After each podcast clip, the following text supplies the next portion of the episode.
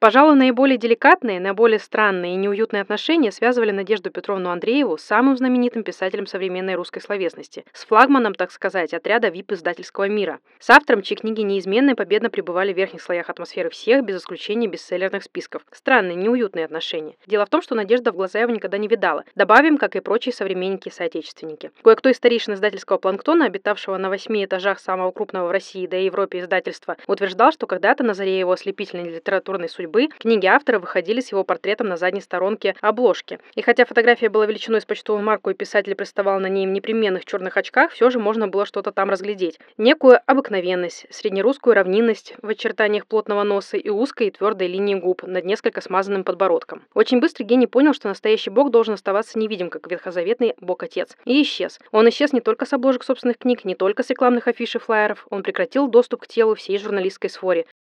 Ну скажите же довольно О, очевидно. Вообще, да. на самом деле, это отрывок из книги Дины Рубина и Наполеона Фабос. Здравствуйте, друзья! С вами подкаст «Библиокухня» и мы его ведущие Таня. И Юля.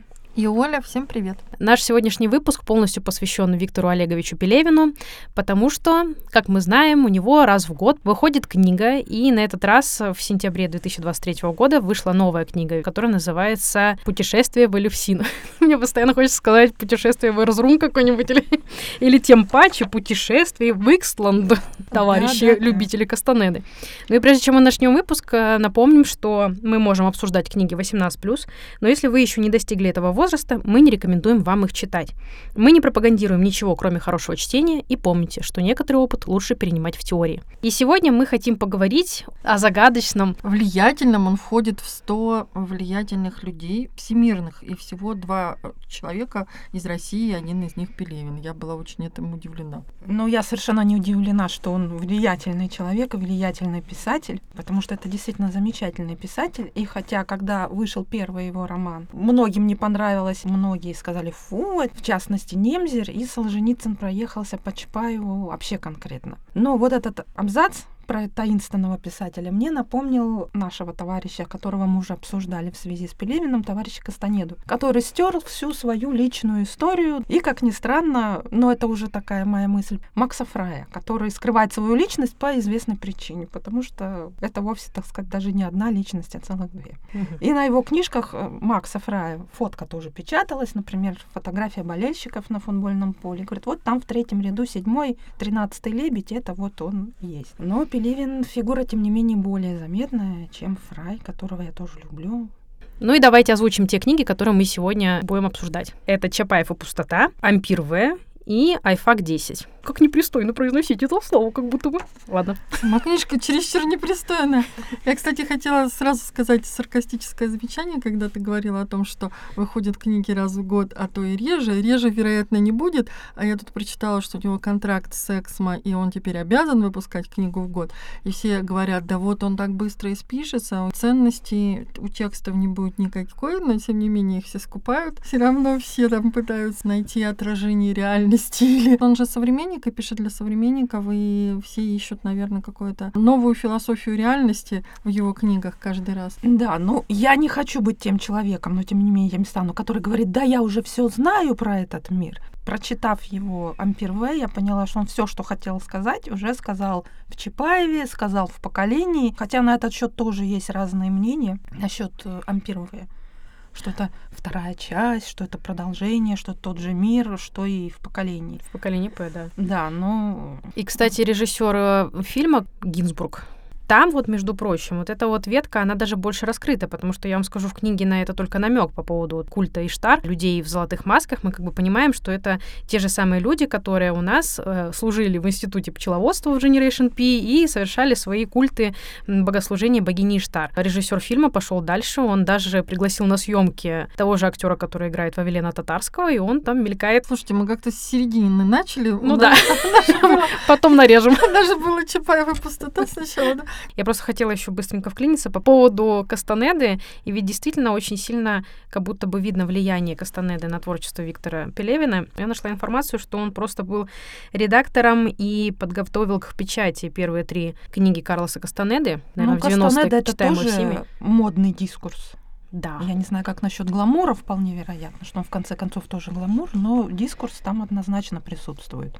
Ну, про Кастанеду мы, кстати, можем поговорить и в Чапаеве, и по статье, потому что там больше всего сравнивается с Кастанедой. И в Бэтмена вот эти... и Аполло тоже, кстати, есть там Вот отсылки. эти все практики, как там над Петькой издеваются, непонятно кто, барон Юнгер, Чапаев или неизвестно кто, и это все практики, которые считается, что учитель Кастанеды Дон Хуан применял к нему самому. Так что, в общем, он, наверное, пытался разными философскими практиками познать реальность или ее отсутствие, как всегда у него, да, или ее многослойность, или параллельные миры. Ну, Но там еще очень много буддизма, ведь в Чапаеве да, да, да. пустоте, да. Потому что Кастанеда немножко, конечно, в другой э, эзотерической практике, скажем так.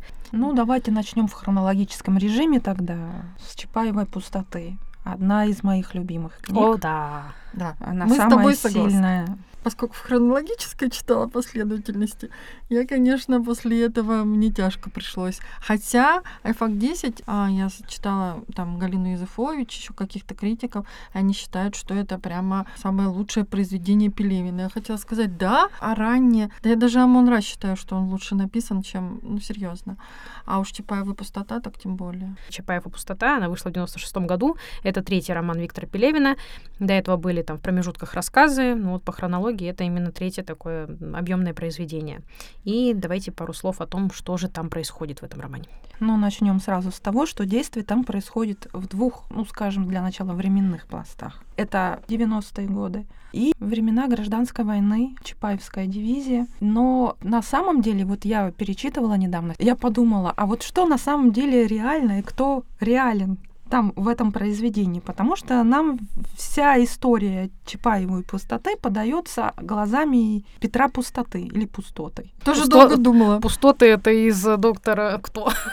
Петр, наверное, все-таки пустота. И там действительно непонятно, кто кому грезится, когда действие происходит. То ли Чапаевская дивизия реально, то ли реально наши ларьки просто Марии, Шварценеггер и Минамото, и молодого Тюнагона несут с разбитой головой.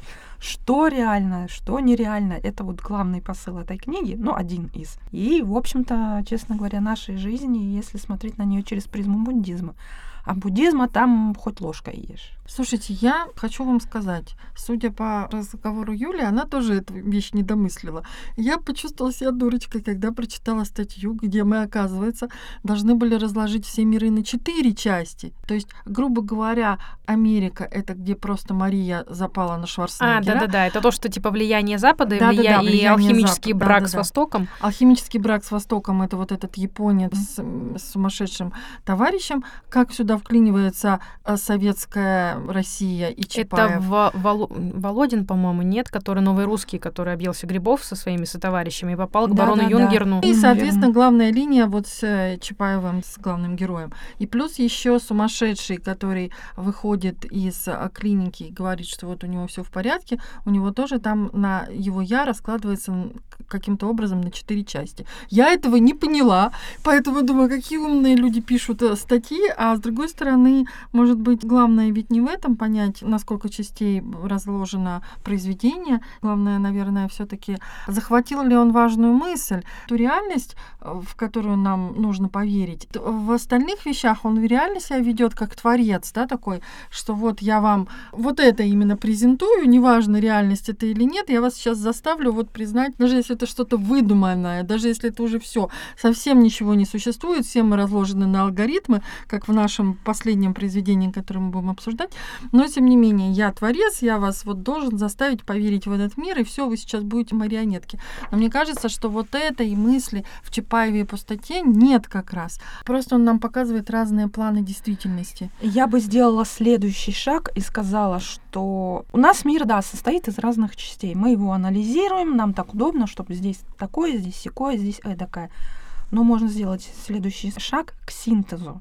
То есть вот это все, казалось бы, несовместимые вещи. Там средневековая Япония, современная Америка, буддизм и внутренняя Монголия, музыкальная табакерка, клен и ларьков, как сказал один критик, говоря, по-моему, как раз про Чапаева и пустоту, что в скандинавской поэзии воина называть там клен доспехов, а у нас здесь клен и ларьков присутствуют. Это всё, да, хорошая фраза. Да, помню. мне очень понравилось. Все это объединяется в один мир. То есть на самом деле это не настолько разные вещи, чтобы говорить, что вот на четыре части у нас шизофрения. Там, Мгм. в принципе, у всех героев слегка куку, и шизофрения присутствует, но мы это объединяем.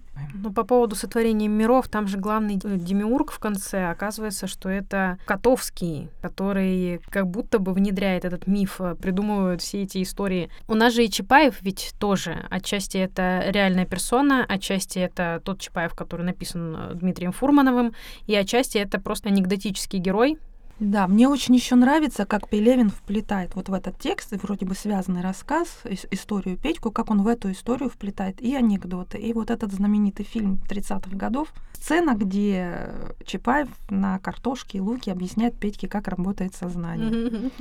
Ну, вот это вот постмодернизм, я не знаю, что пасхалочки, но это просто, это вот то, что я люблю. Это великолепно. И мне кажется, именно вот это вот, ну, с одной стороны, это весело, это смешно, это юмор, но оно показывает, что на самом деле это все синтез, все одно в другое проистекает, и нет вообще никакой долженствования, нет. Делить все на 4 части, на 34 части, неважно. Ну, наверное, это и прекрасно, что каждый может найти какой-то смысл для себя. Не могу сказать, что я какой-то для себя глубокий смысл нашла или что-то там поняла, какие-то сакральные знания, но мне было просто приятно читать. Местами это было очень остроумно, местами это было очень запутанно, э, остросюжетно, и эти разговоры Чапаева с пустотой, который пытался ему объяснить бытие и небытие, и что на самом деле где мы, мы нигде, кто мы, мы Вместе с никто. водкой и луком. Да-да-да. Эти его сополатники рассказывали анекдоты и, и как раз рассказывали про то, что Чапаев объяснял на картошке, показывал план. И Петька говорит, да нет, на самом деле это там был лук, но я бы дорого отдал за то, чтобы это была картошка.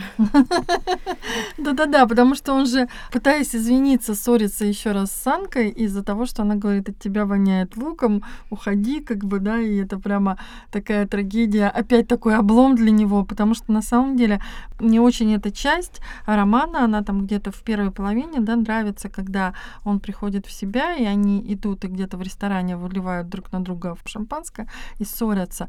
И затем он очень сильно переживает, что вот она осталась с Котовским, с Рысаками, что его внутренний мир не важен, а, который он пытался ей подарить, а, а важны вот это вот все, да, демонстрация гламура, как мы потом поймем Мгм. в сле- в следующей вещи, и проехаться как бы с Котовским вот в этой коляске с Рысаками. И он начинает думать, мне, например, вот это очень откликнулось, о том, что а вообще твой внутренний мир, ты сам-то его осознаешь или нет? И осознаешь, какой он, прежде чем ты хочешь, чтобы его другие поняли, чтобы его другие оценили, чтобы поняли какую-то его уникальность и значимость. Он сам-то вообще тебе нужен, ты его ощущаешь или нет? Помните, он на жаркой улице там остановился, вот думал про это. Мне кажется, это прям вот какая-то такой центральный кусочек, очень важный. Он смог передать некую такую, как человек познает сам себя, некую искренность а, главного персонажа. Вот здесь, я не знаю, там манипулировал мной Пелевин или нет, но вот ранний Пелевин, мне показалось, что а, достаточно непосредственный был, да, то есть, в общем, все, что он узнал, все какие-то практики, все, как он, может быть, над а, собой там их проводил или, или просто их анализировал, это не важно. Это как-то вот вылилось в книге, и это очень чувствуется, что человек, ну как вот человек находится на перепутье, и выбросить ли себя в помойку, да, или, в общем, так или иначе с собой как-то соотнестись, и с помощью каких инструментов вообще препарировать этот мир и эту реальность. Вот это важнее даже, чем то, что им манипулируют, или то, что нами манипулируют. И вообще манипуляция здесь не самое главное. Вот эта искренность, я как-то, она мне запала. Я считаю, из-за этого его эту вещь очень глубокой. И потом уже, конечно, когда ты начинаешь с этой точки зрения рассматривать, все важные мысли там, они более для тебя ценны, чем в остальных произведениях, где видно, что все несколько более искусственное, что он там ставит какие-то цели, которые мы сами, может быть, не понимаем. Или это потому, что мир все становится фальшивее и фальшивее. Это, конечно, нам надо еще обсудить. Знаете, всегда в молодости все кажется более непосредственным, поскольку отсылка к его молодости, он пишет про те годы, когда он еще был молодым, может быть, и поэтому вот эта искренность есть. Я не знаю. Но вот у меня такое чувство. Ну вот мне кажется тоже, вот, кстати, молодость или какое-то э, яркое, живое, свежее восприятие мира, оно присутствует. И какие-то, естественно, надежды на лучшее, что все таки внутренняя Монголия существует, и туда попасть не так уж трудно, не обязательно для этого грибы нужны. И Пелевин, как мне кажется, со своими героями в этой книге верит. Но человек взрослеет, сталкивается с реальным миром не с самыми его лучшими сторонами, и появляется дискурс, цветет гламур, ну, институт пчеловодства уже появился. В романе «Числа» там примерно то же самое. Там тоже дискурс, тоже гламур, но все завязано. Человек верит в числа, что они приведут его, не знаю, во внутреннюю Монголию или куда. Но человек повзрослел, и он понял, что мир и люди, они не совсем такие, как ему хотелось бы. И вот эта надежда какая-то на то, что может быть все не так плохо, как вот я вижу, она затухает постепенно. Мне так кажется. Вот уже в следующих книгах его, вот, э, потому что Елевсин я даже, честно говоря, не очень хочу читать. Нет, я считаю, что в каждом произведении есть какие-то интересные мысли, но мне кажется, что он же поэтому э, современный человек. У меня все время ощущение, что я хуже чем там 10 лет назад. Или, хотя вроде бы, да, человек должен над собой работать и меняться. Но мне такое чувство, что мир прогибает меня под себя. И вот это вот, что вы должны быть очень гибкими, что во главу угла ставится то, что ты восприимчив, то, что ты можешь подстроиться под обстоятельства, под изменчивый мир, что это считается положительным качеством. Да вот как-то я так сейчас не думаю, ребят, правда. Ну, ты не сохраняешь себя таким образом, неважно. Может быть, ты и развиваешь развиваешься, может быть, ты соответствуешь больше современному миру и больше в нем не понимаешь, но ты как будто бы теряешь ту часть, которая вот когда-то была. А у каждого же бывает вот этот щелчок. Мне кажется, наш разговор как раз вот возможность поговорить об этом. Знаете, у всех есть щелчок, когда они а, вдруг ощущают себя личностью. Это э, как раз вот происходит взросление, когда ты как-то можешь посмотреть на себя со стороны, и не вот как ребенок все время, вот я ребенок и не осознает себя, а как будто бы мозг становится чем-то отдельным, да, ну или какое-то твое внутреннее, да, я. И у меня это было, я помню, там в лет в шесть, когда я сидела под орешником, смотрела на небо и почувствовала себя песчинкой на этой планете. И я думаю, зачем мне такое огромное большое сознание, если я никто по сравнению с этой вселенной. Я ничего здесь не смогу сделать такого, совершить невероятного, чтобы как-то оставить след или изменить этот мир или еще что-то. Вот я очень четко помню это ощущение. И вот Затем вот эта песчинка росла, росла, и ощущение, что я важная какая-то личность, у меня до какого-то момента было сильное. А потом как будто бы, знаете, вот этот что-то уменьшается, уменьшается, уменьшается, и мне кажется, это вот под воздействием других людей и общества, ты вот как бы теряешь ту какую-то самое главное внутреннее я, которое у тебя когда-то возникло, над которым ты работал, над развитием. Вот вот что я хочу. Предназначение. Да, не, да, не могу сказать даже, что предназначение. Это не обязательно. Мне теперь вообще кажется, что не важно, человек найдет свое предназначение или нет. Мне кажется, что есть некая такая структура, которую ты должен сохранить в себе и не разрушать. И вот все его манипуляции — это как раз про то, что как себя разрушают люди, да, или их другие разрушают. Мне кажется, его практически все вещи про это. И как мир тебя разрушает. Грустно, конечно, как там. А у вас нет ни у, ни у кого таких воспоминаний, что вот вы как какой-то себя личностью ощутили? Ну вот ничего такого не знаю, у меня только единственное воспоминание, как я вдруг осознала смертность. Помню а, очень хорошо момент, когда я сидела у бабушки на кресле и смотрела телевизор, мне было 6 лет. И я вдруг что-то разревелась, и прибегает бабушка, мама, так что случилось, что случилось? И я говорю, я не хочу умирать. Они говорят, господи, что за мысли того ребенка? Вот, это вот тот был какой-то щелчок. Они говорят, ты по телевизору что-то увидела? Говорю, да нет. Ну вот почему-то у меня в сознании повернулось, что как бы мы все смертные, и мы когда-то рано или поздно умрем все. С тех пор ну, эта мысль не покидает мою голову.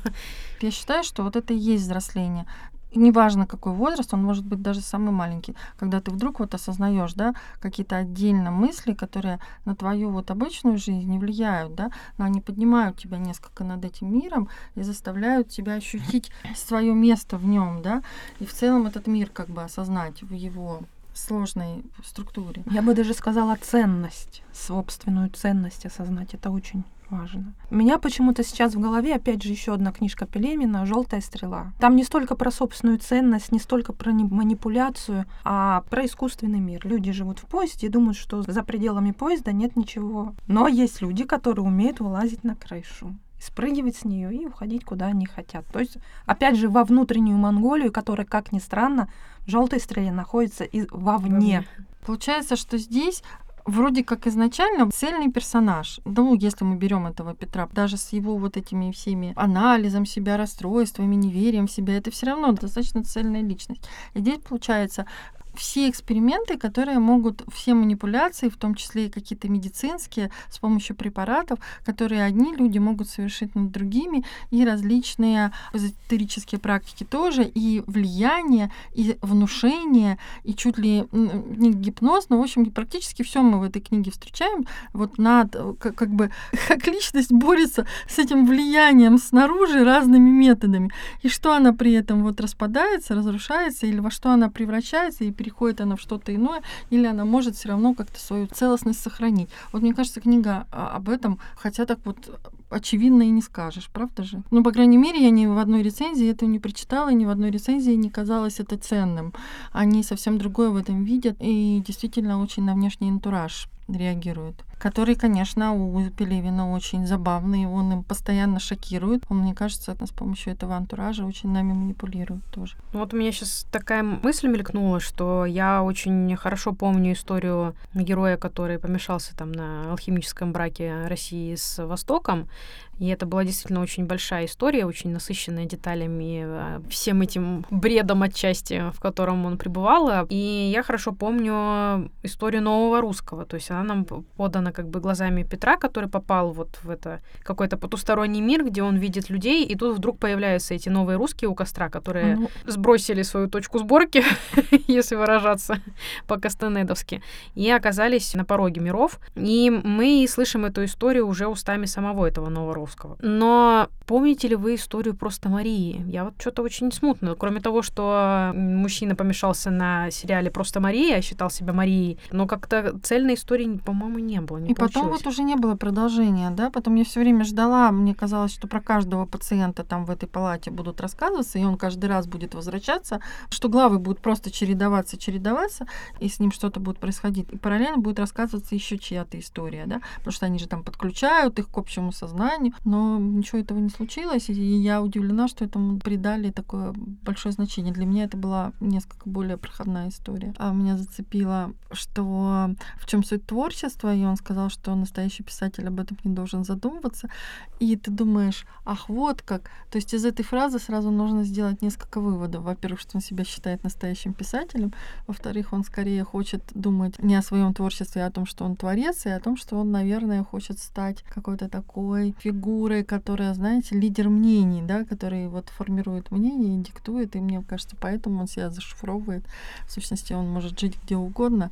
Он же так хочет, чтобы мы думали, что он человек мира, в общем, да, ни к чему не привязан, и поэтому глаголит истины, поскольку ничто на него не влияет. Да, да. А сам живет в Балашихе.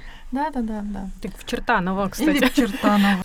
Да, у нас э, следующий год 2006, и следующая книга это «Ампир В», повествует нам о мире вампиров. Но это не просто вампиры, они сосут баблос.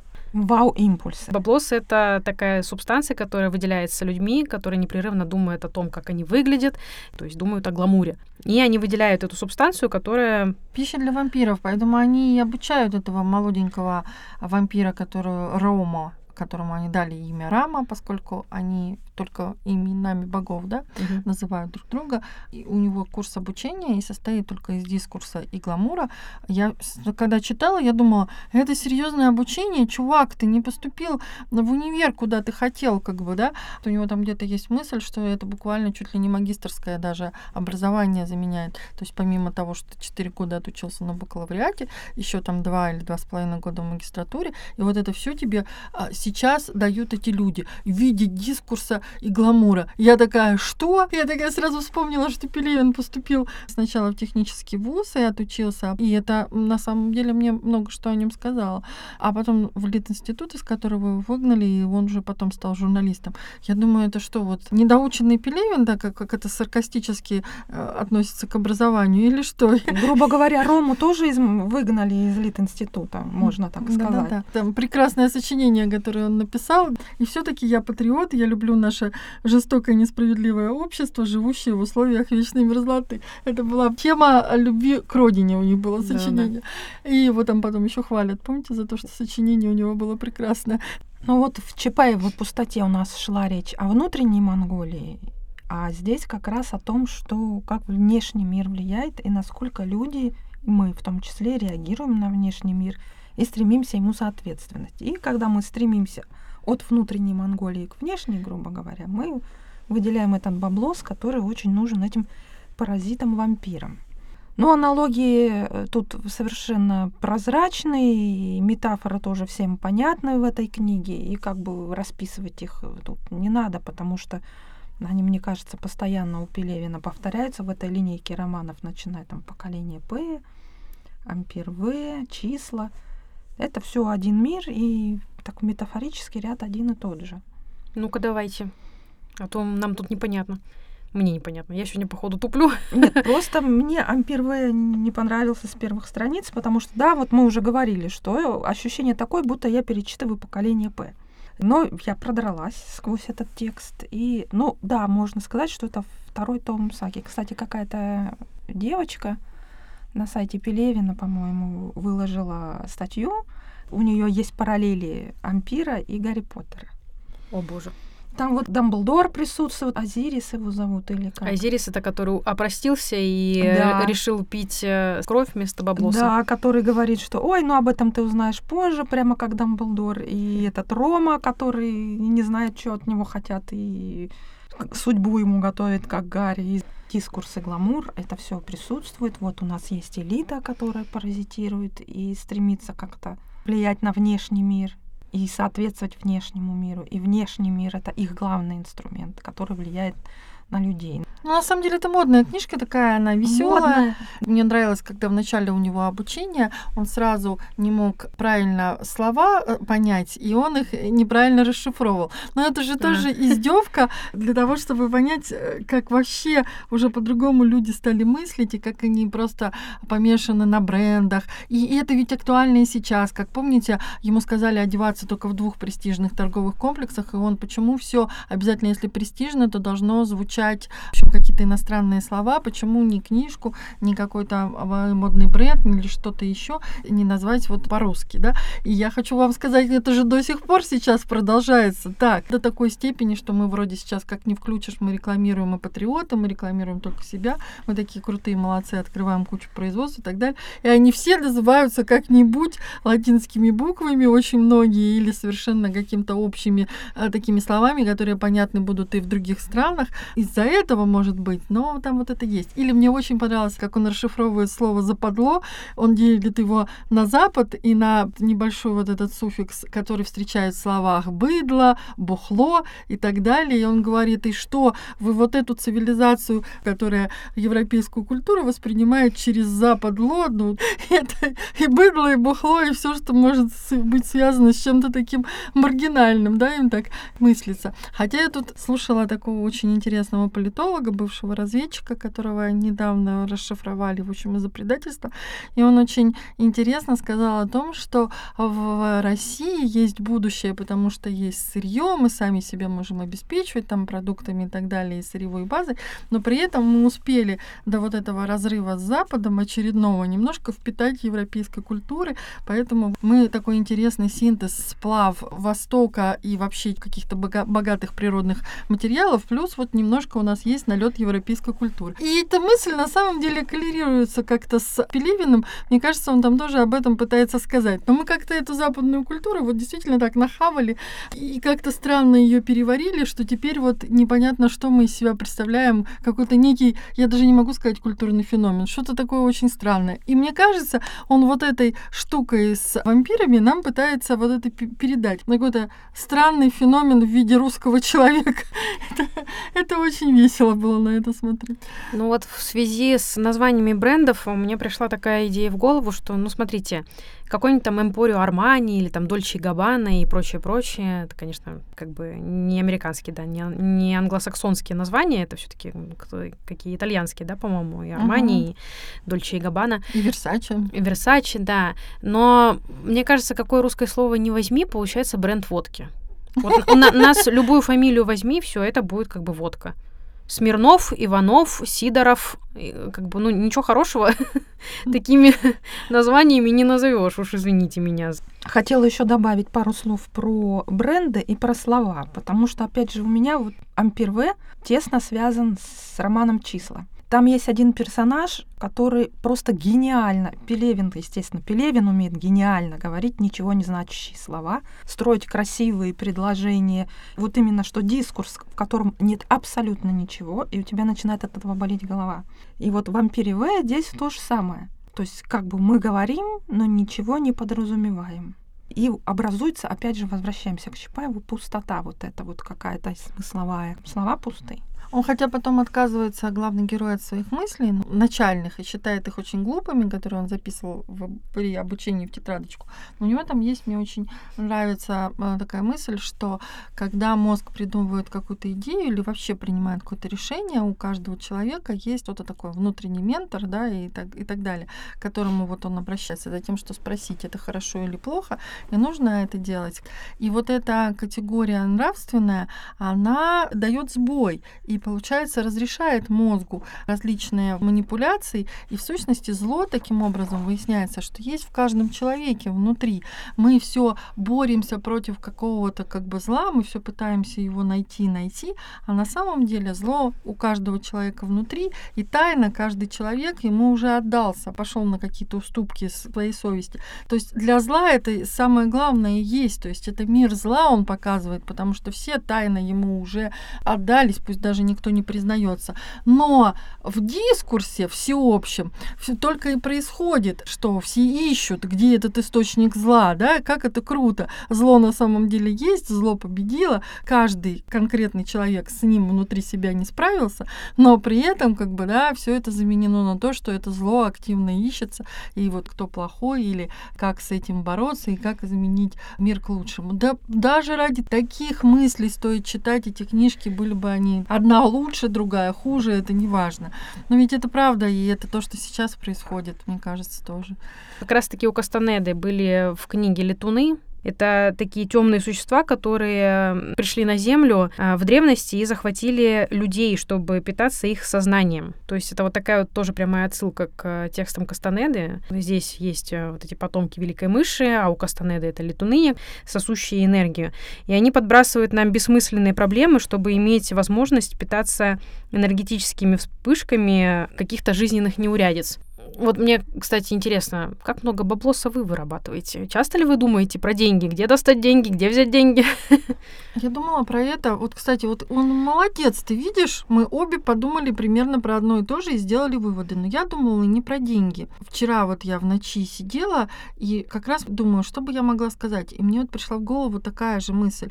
Я подумала, что ведь через какое-то время вся наша вот эта активность, да, она будет не важна. Просто потому, что мы состаримся или у нас будет другая работа. Я думала не про деньги, не то, что вот деньги, деньги, деньги. Неважно, у каждого свои обстоятельства. Я думала про то, что я каждый день пишу себе миллионы задач, я трачу свою энергию на то, чтобы вот их выполнить, выполнить, выполнить. А в сухом остатке, когда ты смотришь, что это? Это просто какая-то рутина, которая на самом деле незначима. Вот, девчонки, мы с вами сегодня общаемся, это вот самое значимое, что можно сказать там за последние два месяца со мной случилось. Ну, серьезно. Ну, вот это имеет хоть какой-то смысл. Мы прочитали хоть какие-то книги. Правда же, да? И это вот искреннее общение, которое реально мне важно. А до этого это вот просто миллион шелухи, миллион каких-то поползновений в ту или иную сторону, какие-то рабочие проблемы, которые не стоят выеденного яйца, по большому счету, да, какие-то склоки или какие-то интриги, или я должна переживать, что вот кто-то там хочет выпендриться за мой счет, или я должна переживать, кто-то хочет выступить, и я должна ему там место уступить. Ну, какая-то такая ерунда. И вот это вот, мне кажется, вот вампиры бы мной прекрасно питались, потому что я просто трачу энергию на, на какую-то жесть. Мне кажется, мы как раз э, бюджетная сфера и была выращена специально для того, чтобы питать силы всех, кто служит Великой Мыши. Я еще хотела, знаете, что сказать? Просто, видимо, после того, как ты немножко насытился автором, присытился, потому что я все-таки читала Пелевина до этого более-менее дозированно, а тут как бы убойная доза, сразу три mm-hmm. романа. И мне почему-то показалось в какой-то момент, что я немножко как бы переела. Есть ощущение, что он как-то хайпует на каких-то довольно локальных э, и очень кратковременных э, явлениях, потому что, например, Ампир В, ну это же практически, это 2006 год, это расцвет всех интернет-мемов и олбанского языка, языка подонков. В последующих нескольких романах вот этот вот э, язык, который я больше чем уверена, сейчас уже никто не вспомнит, как писали этот автор жжет и привет, медведь, но это уже осталось очень далеко, и если какие-то мемы там еще с десятых годов кто-то вспомнит, то про этот албанский язык уже мало кто знает. И как-то читать немножечко мучительно уже, потому что у него есть еще «Шлем ужаса» роман, так вот он полностью написан албанским языком. И это немножечко напрягает, потому что ты смотришь каждый роман э, Пелевина там в десятые годы, в наше время, как-то очень на каких-то локальных явлениях, которые, возможно, через 10 лет уже будут совершенно совершенно непонятный, совершенно не актуальный. У меня такое ощущение было еще после, не от книги, правда, а от фильма «Поколение П». Я уже тогда подумала, что это фильм и книга в какой-то степени. Это дитя времени и останется в том времени. Потому что вот прошло время, я смотрю этот фильм, и мне уже не так задевает, как когда я прочитала книгу. Так что, ну да, ко времени, тем более, если у человека контракт, то хочешь не хочешь, а вы не доположишь. Ну, мне кажется, да, ты права, Таня, абсолютно. И мне кажется, вот то же самое поколение, оно не останется, хотя это одна из первых книг, и она хорошая. Но тем не менее, из-за того, что она написана на четком конкретном материале, да, который, вот, мне кажется, не будет уже интересен, просто поколение умрет, которое заста... вот перестройку застало, да, и, соответственно, остальным это будет уже неинтересно. Вот, мне кажется, Чапаева «Пустота» более глубокая книга, которая, наверное, останется. Вот интересно вычленить эти книги из его творчества, которые останутся. Ну вот смотрите, я про это и говорю, что, например, там перестройка и 90-е годы — это все-таки более глобальное явление, которое как бы как минимум попало в учебники истории, и это этап становления Российской Федерации. И то я считаю, что она не сохранится, не сохранится. Но почему, это, почему не сохранится? Все-таки будут говорить и будут вспоминать, наверное, ну, про ну, эти может быть, а, да. трудные 90-е, про дефолт и прочее, прочее, про бандитский Петербург, перестрелки mm-hmm. и вообще какой мрак и кромешный творился во всей России не, и во всем мире. Мы уже говорили о том, что 90-е был переломный момент не только для Российской Федерации. Но это же очень локальные истории. Вот этого уже становится много. То есть те истории, которые более глобальны, которые можно рассмотреть в контексте всего исторического развития страны, которые касательно нас происходили, которые происходили касательно там, наших родителей, уже не будут происходить, наверное, касательно там, э, гипотетических детей наших и внуков, да, но, может быть, им будут непонятны, но хотя бы можно будет обратиться к каким-то источникам, чтобы понять, в чем суть. А вот пройдет еще 10 лет, и в чем суть вот этих вот э, мелких явлений будет уже совершенно непонятно. И этого очень много, так же, как и, допустим, там э, в iFAC 10 э, идет э, речь об Uber. Ну, кто через 15 лет вспомнит, что было такой такси Uber, и свяжет это с теми аллегориями, которые приводят в романе Пелевин. Ну вот это как раз сознанка, да, из-за чего он может и не остаться культовым писателем, потому что он современник и пишет для современников, и препарирует эту действительность, эту реальность так же, как и мы, своим способом, и нам просто этот способ показывает. И не факт, что, конечно, да, это сохранится, но на вечные темы же сложно писать. Но я все таки верю, он достаточно необычный писатель, неординарный. Я верю, что часть книг, она должна, наверное, сохраниться. Ну, да, Юль, Чапаев однозначно, это вот то, что, несмотря на какие-то тоже признаки времени, тот же просто Мария Шварценеггер, просто Мария сейчас кто... Кто вспомнит, кто, кто это вспомнит, такая? Кто да, это, да, чем она знаменит. Там... А Чапаев и пустота, вот мне кажется, там что-то вневременное, вне географическое. У этого произведения есть все шансы остаться в мировой литературе. Так как, на мой взгляд, «Желтая стрела», а, «Затворник шестипалый», «Амон-Ра», рассказы вот. Они какие-то поднимают темы, которые всегда людям будут актуальны смерть, самосознание, внутренняя Монголия, наш, сохранность нашего внутреннего мира и как его скоординировать с внешней Монголией. А вот тот же э, шлем ужаса, ну, я не знаю. Ну, в общем, э, э, с другой стороны, хорошо, что в этих романах, в том же самом «Ампире В» поднимаются и глобальные вопросы, да, мы начинаем задумываться о том, что как бы вообще первостепенно в нашей жизни, это переживать о том, что мы э, там не в «Эмпорио Армани» сегодня вышли, или наоборот, что мы взяли и скопировали полный лук там с манекена, или то, что мы какие-то самобытные и сами себе на уме там не следуем за гламуром и не следуем за тем, что нам кто-то там сверху диктует какие-то элитарные массы. Потому да что... он вообще не внушается, конечно, никаким какими уловками. Ну, короче, Пелевин молодец или не молодится? Ну, он молодец. Хотя... Он молодится. Он молодец, но он молодится. Но вы знаете, вот э, с другой стороны, если Ампир Вэй, как по мне, это реально подростковый роман. Роман для тех, кто немножечко запутался и не понимает, как ему себя позиционировать относительно этого мира и относительно своих сверстников, то, допустим, Айфак — это уже очень зрелый, очень взрослый роман на взрослую аудиторию. Не потому, что он 18+, но я еще хотела, я все подводила к этой мысли, сейчас я ее выскажу, и мы перейдем тогда к Айфак 10. Суть в том, что все романы Пелевина — это как э,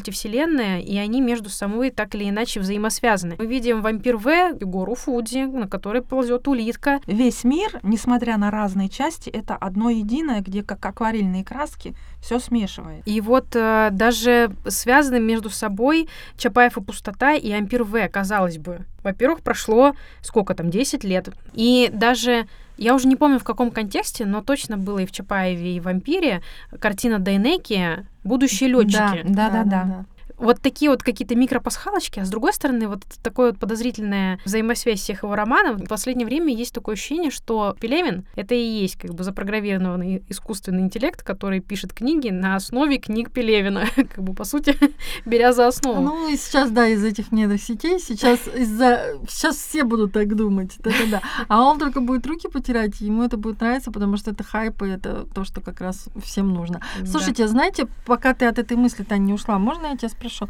Я бы, вот если слушала наш подкаст, была бы расстроена и подумала бы, ой, я больше всего ненавижу, когда говорят у писателя, все его книги взаимосвязаны, и ты думаешь, ё-моё, да скажите мне, с какой книжки тогда начать читать? Или какие, скажите мне, какие книжки отдельно, самостоятельно представляют из себя нечто, чтобы я вот прочла только их, потому что это меня пугает. А если я не захочу все читать, зачем они взаимосвязаны? Я хочу прочитать одну независимую, понять, что это писатель мне нравится, нравится, и тогда, может быть, другую независимую. И, может быть, я втянусь или не втянусь. Но вот так вот сразу меня пугать не нужно. Поэтому мы должны сейчас им посоветовать какие-то отдельно Ну, книжки. пусть читают тогда то, что мы уже назвали, потому что, во-первых, э, взаимосвязь, она не всегда настолько очевидна, ее надо прям э, увидеть, наверное, и ее, наверное, можно заметить не, не там спустя сколько-то лет, как бы ты, наверное, и не вспомнишь, что, чем были связаны книги.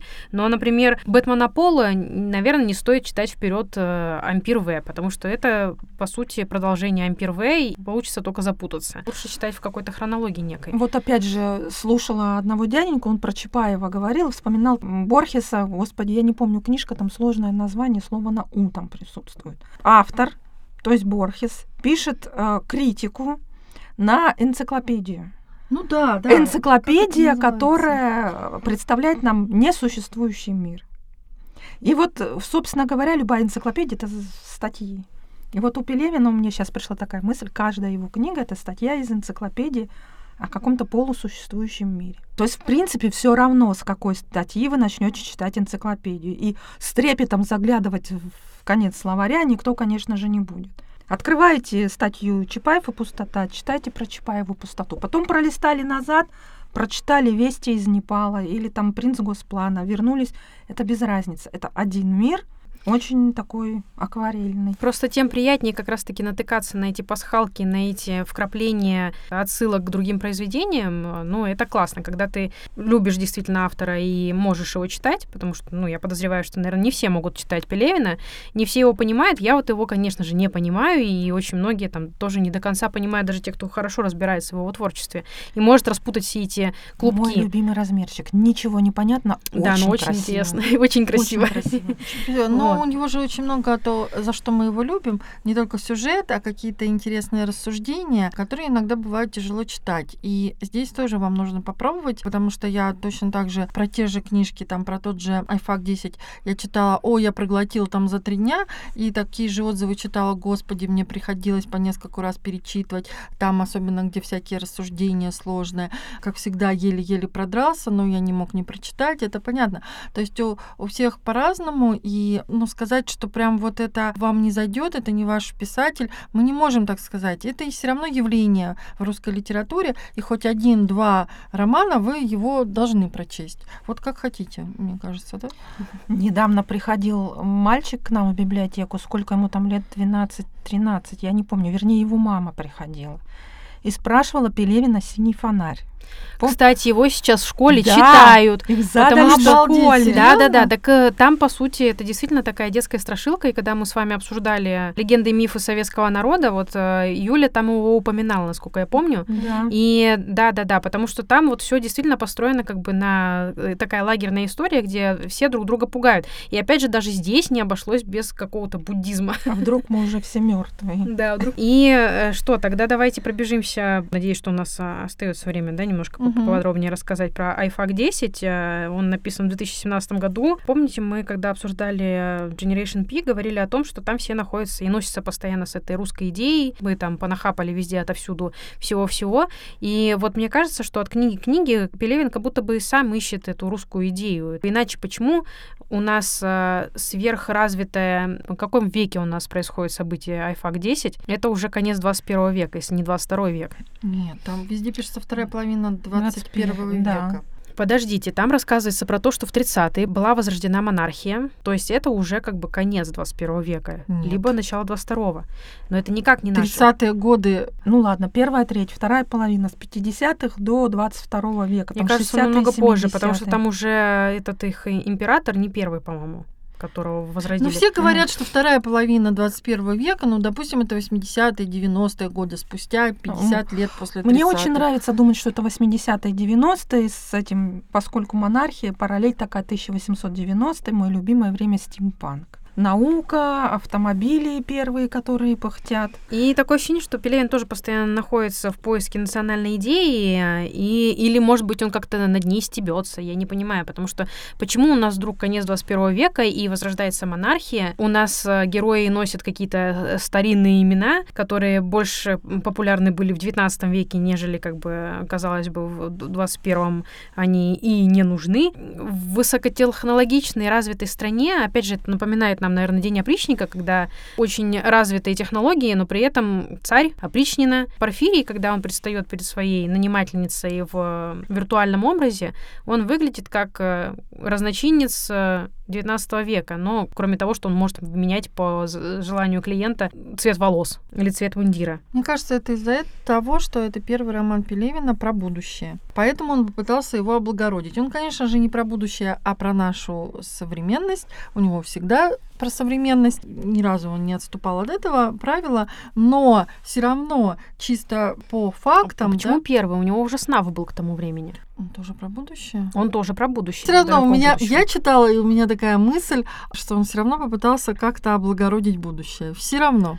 Ну, как-то не знаю, почему у нас облагороженное будущее, это обязательно монархия. 913 год, самый лучший год для России, когда у нас все было и было в избытке, ну, у некоторых. Ну, Тогда я буду Рамкам. считать, что это 2113. Будем считать, что это 2113 тоже еще накануне войны, но она еще не наступила, нацатая мировая. Мы будем кратко рассказывать о книге вообще? Слушай, она прикольная, мне кажется, надо рассказать. Мы заинтересуем таким образом много людей, они прочитают. А, ну что, есть вот такой детектив, который теперь в виде искусственного интеллекта, и он при этом еще пишет романы, расследует похищение предметов искусства, и вроде как они вместе этим начинают заниматься. Не похищение. Там же, получается, его нанимает нека- некая женщина, искусствовед, которую зовут Маруха Чо. Ну Вот, то есть у нас уже какая-то такая легкая отсылка к местам не столь далеким.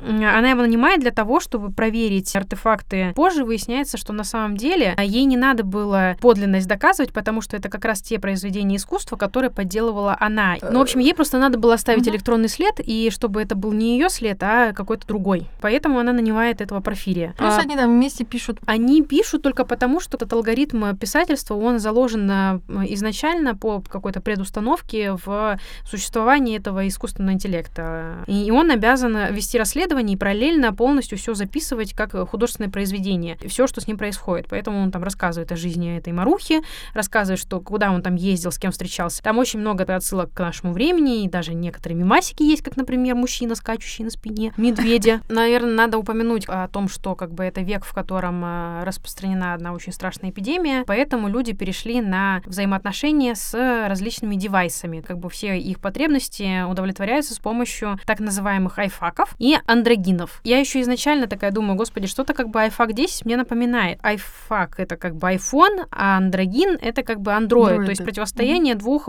вот, операционных систем. И в конце, когда мы дочитываем до самого конца, я надеюсь, что я никому не спойлерну, потому что в некоторых изданиях, насколько я поняла, даже нет этого эпилога. Автор пользуется случаем, чтобы выразить благодарность инженерам, дизайнерам и программистам фирмы Apple за их добросовестную, но напрасную многолетнюю помощь в работе над книгами, жизнью и судьбой. И э, смотрите, как там э, постоянная погоня за новыми девайсами, которые все технологичнее, все лучше и лучше, лучше проникают тебе в мозг, зная, что тебе надо, считывают всю твою информацию. И тут же опять есть продолжение тех тем, которые подняты в Vampire Way и в Generation P, поскольку реклама, мне кажется, что Пелевин это вообще вот просто можно взять и из его книг составить учебник по рекламе. Потому что так, как он понимает все эти технологии, как нам закачивают в мозг тонны ненужной информации, как нас уже оцифровали, считали то, чего у нас половина населения боится, но, ребята, нас уже оцифровали очень давно, и все наши мысли знают тоже уже очень давно. Стоит только слух Причем сказать всех. что-нибудь, там, не знаю, свечи от геморроя, как тебе просто посыпется реклама. Ну, в общем, в конце мне просто было почему-то по-человечески жалко Порфирия, хоть он и искусственный интеллект. Но он же есть в, в последующих романах, то есть вот в этой трилогии, которая, надеюсь, заканчивается последней его книгой «Путешествием в Алевсин». Надеюсь, он что-то другое будет писать.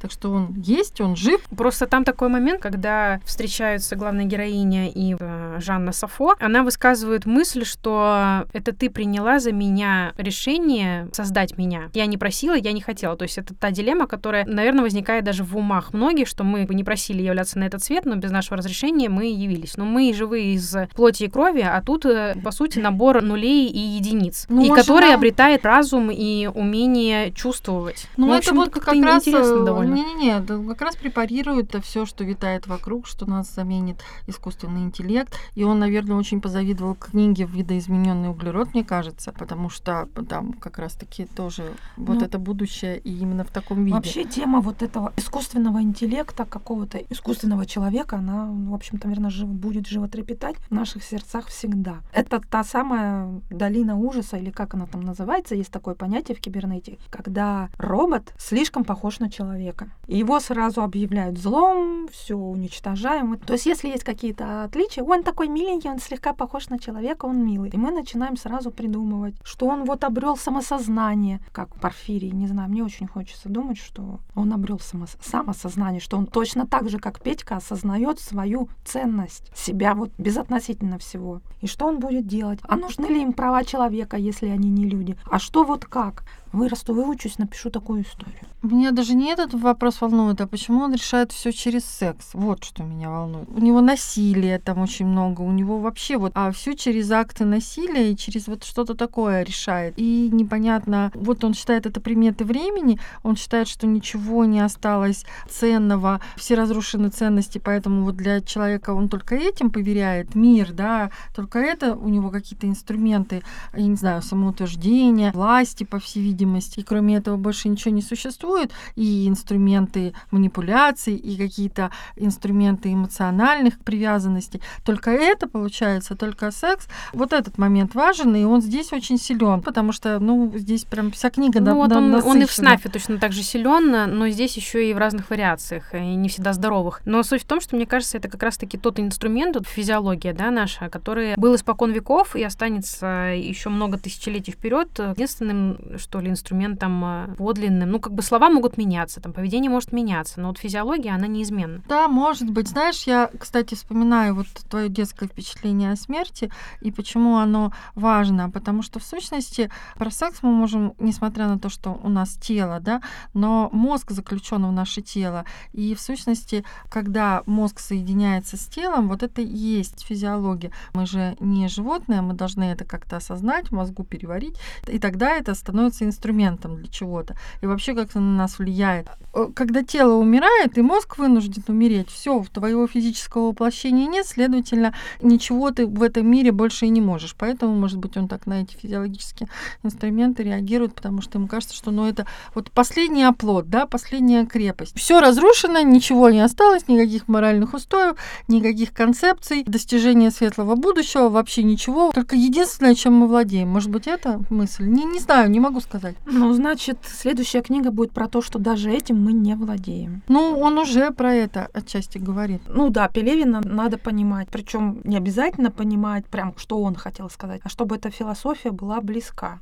Вот, как мы уже говорили, есть люди, которым нравится Пелевин, есть люди, которым он категорически не нравится, причем это становится понятно после первых двух, трех, там, пяти страниц. Ну, на этой оптимистичной ноте мы, наверное, будем заканчивать. Подписывайтесь, пожалуйста, на нашу группу, которая называется «Подкаст Библиокухня». Слушайте нас на всех доступных подкаст-площадках, оставляйте отзывы, комментарии, делитесь с друзьями нашими выпусками, приходите в библиотеки Выборгского и Фрунзенского районов, ищите предложенные нами книги на полках в библиотеках. А с вами был подкаст Библиокухня и мы его ведущие Таня, Юля И Оля, всем пока. Пока-пока. Пока.